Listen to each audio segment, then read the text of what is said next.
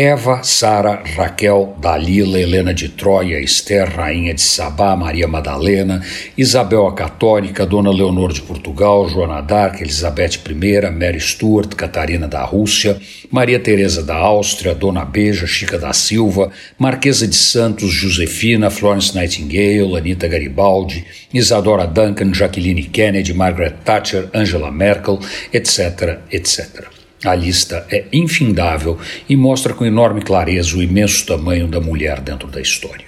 Mas, mais importante do que as mulheres famosas, atrizes, cantoras, políticas, empresárias, executivas, rainhas, princesas, escravas, aristocratas, boas, mas insuportáveis ou maravilhosas, são as mulheres comuns, as verdadeiras heroínas da aventura humana sobre a Terra, as que carregam o piano, as que dão conta da vida, as que, no fim do dia, olham o sol se pondo e ainda tocam em frente porque tem mais coisa para fazer antes do fim da jornada.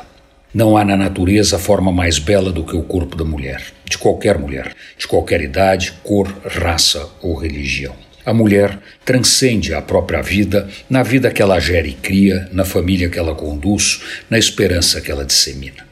A mulher é a mãe da vida, da inteligência, da força moral e da resistência que dão ao ser humano sua posição no planeta.